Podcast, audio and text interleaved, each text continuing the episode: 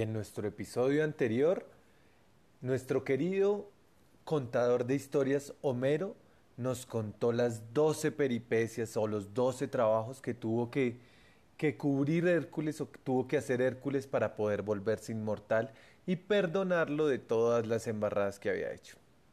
Pero nos dijo que él había sorteado más de mil batallas y que le habían gustado otras. Vamos a ver qué nos cuenta el día de hoy.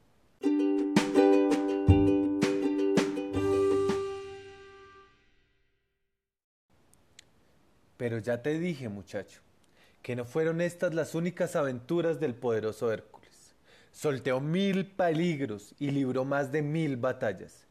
A mí una me fascinó siempre entre todas, la que se estuvo contra el centauro Folo y sus diez compañeros centauros. A todos los venció Hércules en singular combate, y como vuela mi fantasía imaginándolo. Once centauros, batiéndolo el suelo con sus cascos rotundos, acometiendo a la vez contra nuestro héroe. Escenas así merecían versos más sublimes que los del viejo Homero y cinceles, más diestros que los del divino Fidías. Curiosos seres los centauros, mitad caballos, mitad hombres. Ha salido su imagen repetidamente a lo largo del relato, maestro Homero, pero nunca hablaste del origen mitológico de ellos.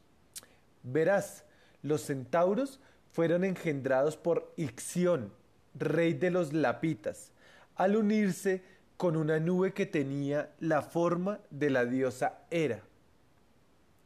El resultado, como castigo de Zeus, fueron estos seres con un busto humano y cuerpo de caballo, sus costumbres salvajes e inclinaciones inconfesables. Ah, sí, pues no he sacado yo esa imagen del centauro Quirón, del que me has hablado repetidas veces. Claro, porque Quirón y Folo fueron las únicas excepciones dentro de la especie, fueron las únicas excepciones dentro de la especie. El centauro Quirón, sobre todo, fue apacible y sabio como filósofo. Tal es así que no pocos personajes de la mitología, Aquiles, Asclepio, lo tomaron como preceptor y maestro. Centauro, mitad caballo y mitad hombre. Sátiro, mitad humano, mitad macho cabrío. Sirena, busto de mujer y cuerpo de pez. Minotauro, cuerpo de hombre, cabeza de toro. Con él se enfrentó Teseo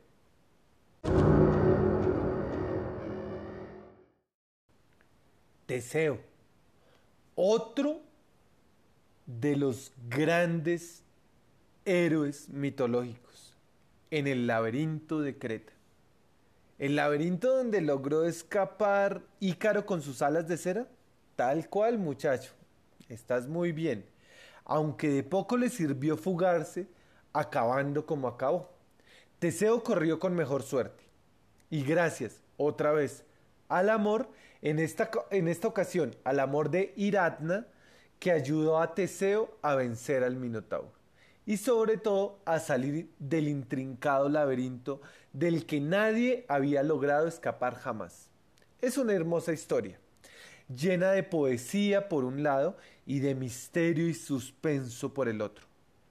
Minos era el rey de Creta y había mandado al arquitecto Dédalo a construir un laberinto donde encerrar al monstruoso Minotauro.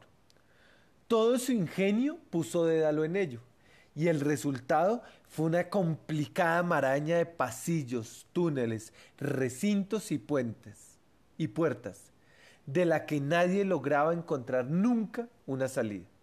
Ni el Minotauro, ni los jóvenes que en el laberinto eran encerrados para alimentar al monstruo. ¿Qué? ¿El, ¿El, Minotauro se alimentaba de carne humana? Así es, muchacho. Pero para no tener que sacrificar a sus propios ciudadanos, el rey Minos encontró una fórmula política perfecta. Tras vencer en una guerra a los atenienses, exigió a su rey Egeo un tributo anual de siete manceos y siete doncellas, que eran encerrados en el laberinto de Creta.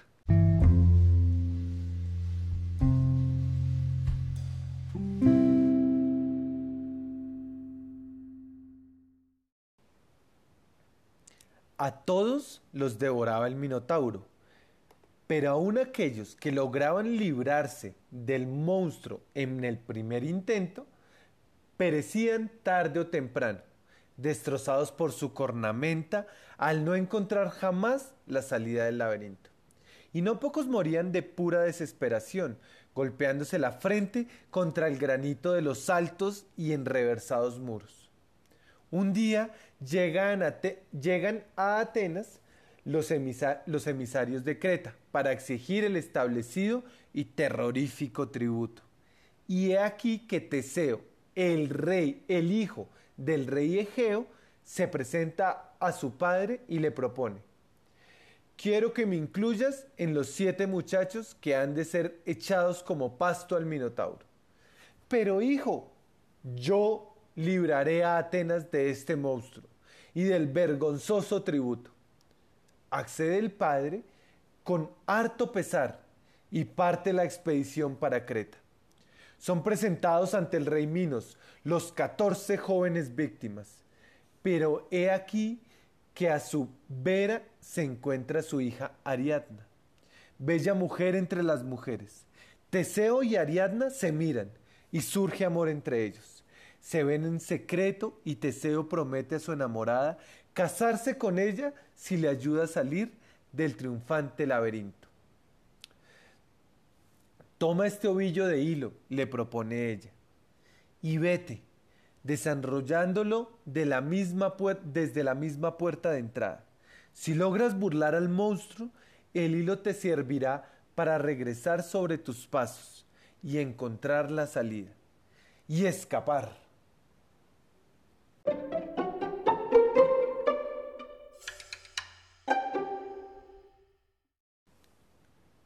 No solo logró Teseo burlar al Minotauro, sino que hasta le dio muerte, en singular y encarnizado combate. Y como había cumplido rigurosamente el plan de su amada Ariadna, no tuvo luego más que salir siguiendo el hilo que había ido tendiendo por el suelo, para retornar sin perderse al punto de partida y lograr así fugarse del terrible laberinto de Dédalo. Corriendo como un loco, desanduvo Teseo las largas galerías en busca de la puerta que lo llevaba a la libertad. Y dicen los poetas que cantaron esta hazaña que toda la isla de Creta oyó, conteniendo el aliento, los gritos de triunfo que, Teseo lanzó a los cielos al verse libre y con vida. De toda la mitología clásica, muchacho amigo, es esta sin duda la más hermosa historia del triunfo del triunfo del hombre sobre la inalterable sobre el inalterable destino que rige la vida de los humanos y hasta la trayectoria de los astros. Con ella te dejo por hoy. Soy ya viejo y estoy fatigado.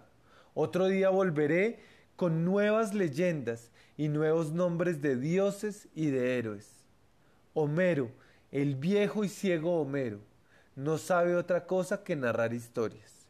No olvides nunca la del intrépido Teseo, y no olvides sobre todo, joven amigo mío, que si logró salir triunfante del laberinto, la vida también lo es, fue gracias al ingenio que le infundó el amor.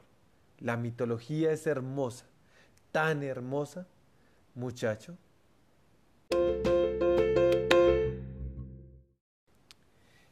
Y así terminamos la lectura de nuestro libro Por todos los dioses, un llenos de capítulos, llenos de aventuras, nos divertimos mucho, hijo.